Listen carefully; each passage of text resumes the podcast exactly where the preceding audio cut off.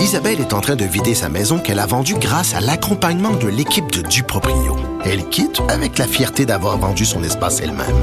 Duproprio, on se dédie à l'espace le plus important de votre vie. Un message d'Espace Proprio, une initiative de Desjardins. Les autres. Geneviève Peterson. Elle réécrit le scénario de l'actualité tous les jours. Vous écoutez Geneviève Peterson. Cube Radio. On parle avec Jean-Louis Fortin, qui est directeur euh, du bureau d'enquête de Québécois. Salut Jean-Louis. Salut Geneviève. Écoute, avant qu'on se parle euh, de cet ancien dirigeant de la mafia montréalaise euh, qui s'est ouvert à deux de nos journalistes euh, dans un livre qui s'appelle La Source, parlons de ce vol de données quand même massif à la SQ. Ça vient de sortir.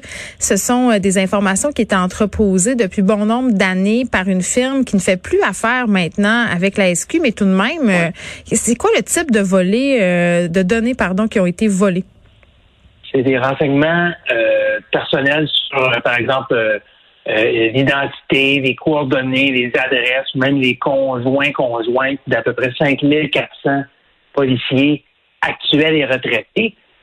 Et là, moi, la, la, première réaction que j'ai eue en apprenant cette nouvelle-là, qui a été rapportée par des médias de Cogeco et Radio-Canada à la base dans les dernières heures, mm. c'est encore une autre affaire de rançon logiciel, de données personnelles. On a l'impression qu'il n'y a pas une semaine, même qu'il n'y a pas une journée qui passe sans qu'il n'y ait pas un nouveau cas qui soit rapporté.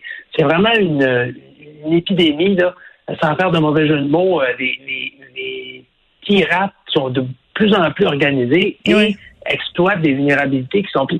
C'est tout simple. Hein? On envoie un courriel avec un lien et euh, si le destinataire du courriel, par exemple, vous êtes dans une entreprise, et avec l'ordinateur de l'entreprise, vous accédez à ce courriel-là, vous cliquez sur le lien et vous venez d'ouvrir la porte. Vous venez de faire rentrer euh, euh, euh, le, cheval de Troie, mm. littéralement, dans votre organisation.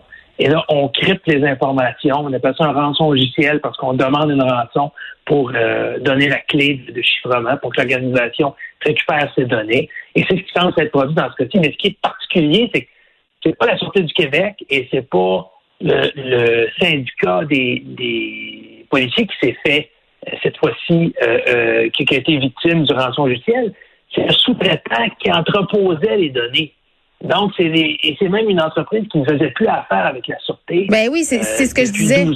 Et cette, cette compagnie-là, quand même, moi j'ai deux questions. La première, c'est pourquoi on continue à conserver ces données-là, hein, parce que ça, c'est quand même assez surprenant, parce que ce sont des données excessivement sensibles. Toi, tu dis, Jean-Louis, ma première réaction, ça a été de dire encore un vol de données. Moi, ma première réaction, ça a été de dire, oh my God, ces policiers-là sont peut-être en danger, advenant que ces informations-là tombent entre, entre des mauvaises mains. C'est ça, c'est une chose. Puis ils sont allés euh, ils ont payé la rançon, la compagnie. C'est quoi le nom de la compagnie déjà? J'ai oublié.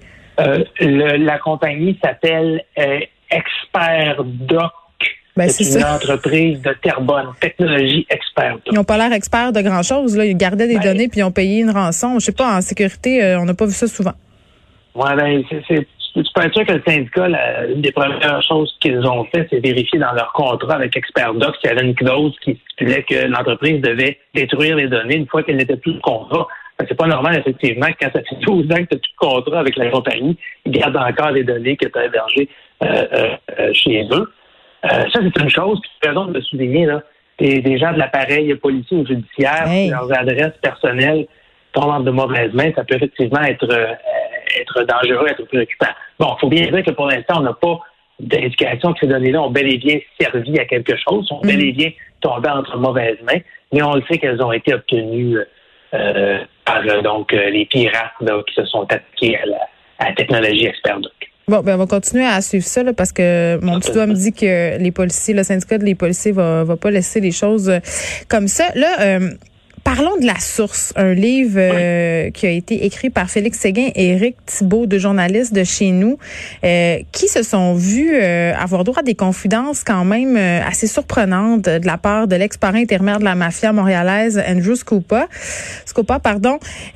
moi, je, tu sais, j'ai vu ça puis je me dis, j'ai de la misère à me figurer, Jean-Louis, comment deux journalistes peuvent en venir à gagner la confiance d'un mafieux de cette importance à ce niveau-là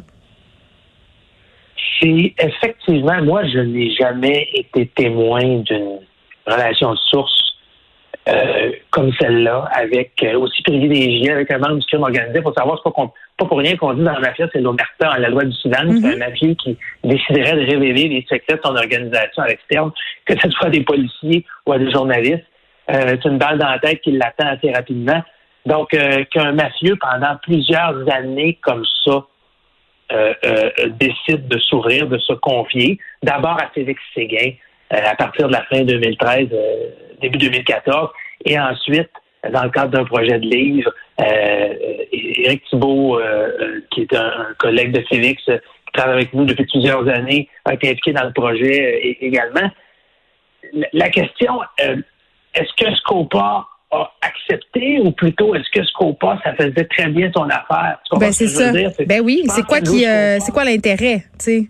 Ben, je pense que ça faisait bien son affaire euh, à ce, mafieux, à ce trafiquant d'héroïne notoire, d'être capable un peu de contrôler le message. C'est-à-dire que c'est évident que Félix, au fil des années, il était capable de préparer des reportages très, très intéressants et hautement d'intérêt public avec l'information qu'il avait véritablement de l'intérieur du crime organisé à Montréal.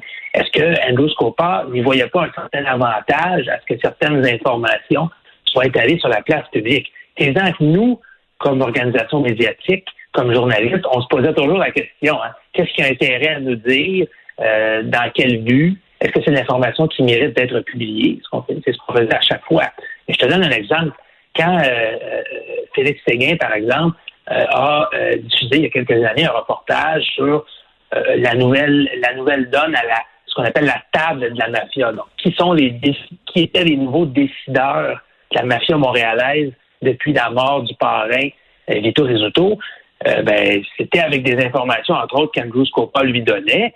Et c'était de l'information qui était hautement pertinente. Hein? Expliquer au public euh, c'est qui les nouveaux leaders du crime organisé à Montréal. Personne ne va remettre en question. non seulement on a le droit de le savoir, mais comme société, c'est hautement l'intérêt public. Mm. Donc, je pense que tout le monde y trouvait un peu son compte. Nous, évidemment, comme journalistes, c'était de l'information qu'on voulait obtenir. Puis lui, ben, il avait peut-être intérêt à ce que ça que ça se sache. Oui, puis on apprend quand même dans ce livre-là, euh, Jean-Luc Escopa, et non seulement il parlait aux journalistes, mais il parlait aussi à la police. Ah oui, ben, il était informateur de plusieurs enquêteurs de police et on, on se pose la question, hein, parce qu'on sait qu'Andrew Scopa a été arrêté euh, dans une affaire euh, d'importation de, drogue. Il y avait des, mhm. dizaines et des dizaines de kilos qui avaient été entreposés, notamment dans la tour des Canadiens de Montréal, à côté du, du Centre Bell. Puis euh, un peu mystérieusement, les accusations ont été abandonnées euh, quelques années plus tard. Puis on toujours posé la question est-ce que c'est parce qu'il avait collaboré euh, avec la police à de, à, de nombreuses enquêtes au, fil des ah années. Hein? la police n'a jamais voulu, et la couronne n'a jamais voulu confirmer que c'était à cause de ça, mais disons que ça a probablement aidé.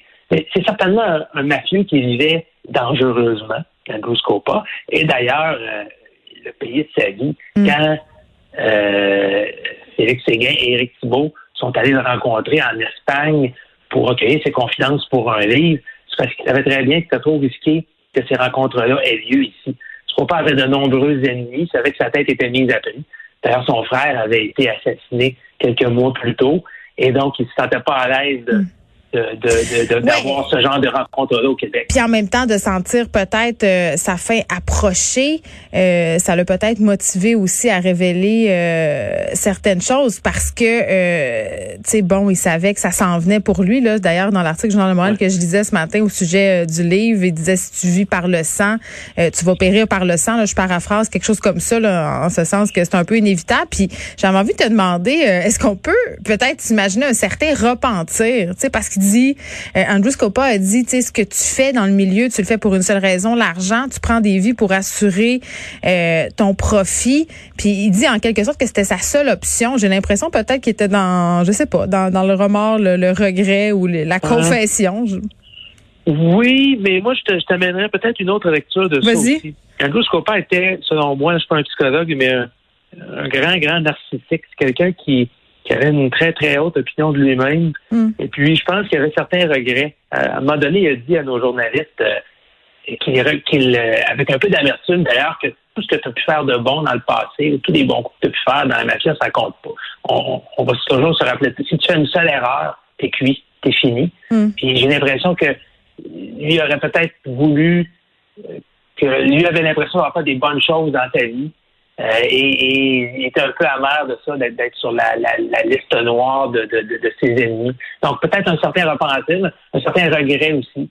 Euh, Andrew Scopa, je pense, était un homme qui était, c'est drôle, hein, un mafieux fasciné par la mafia. Il, collectionnait les livres sur la mafia, il, gardait même dans sa, dans, sa table de chevet euh, les, policiers qui ont perquisitionné euh, dans, dans son condo ont trouvé qu'il gardait une édition, entre autres, du Journal de Montréal où présentait les nouvelles têtes dirigeantes de la mafia montréalaise. Il était content. Très, très, très, très imbu de lui-même, ah. effectivement.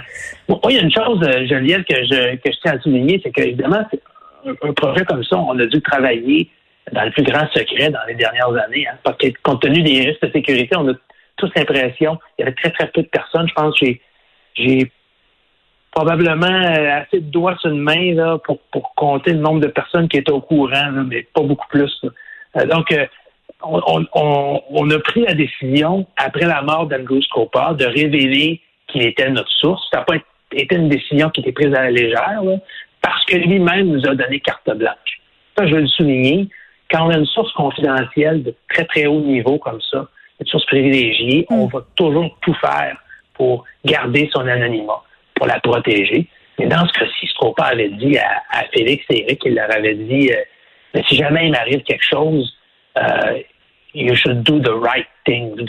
Vous, devriez faire la, à vous prendre la décision si vous révélez euh, les informations que j'ai données et le contact qu'on avait ensemble. C'est quand même fascinant. Et la décision, ouais. ouais. La décision qui a été prise, c'est de dire, ben, ce qu'il nous a donné, c'est très, très, très important. Ça permet de comprendre le fonctionnement du crime organisé. Et c'est pour ça qu'on dévoile aujourd'hui la relation de source qu'on a eue avec lui. Oui, ça s'appelle La Source. C'est coécrit par Félix Séguin et Éric Thibault, euh, qui sont co-auteurs euh, de ce livre. Il y a aussi un documentaire euh, qui va être disponible dès demain, je pense, sur Club Illico, sur la relation justement entre Scopa et ses deux journalistes, particulièrement Félix Séguin. Ça s'appelle Scopa et moi. Merci, Jean-Louis, de nous avoir parlé de ça. C'est quand même fascinant. Merci beaucoup. Tout à fait. À bientôt. Bye.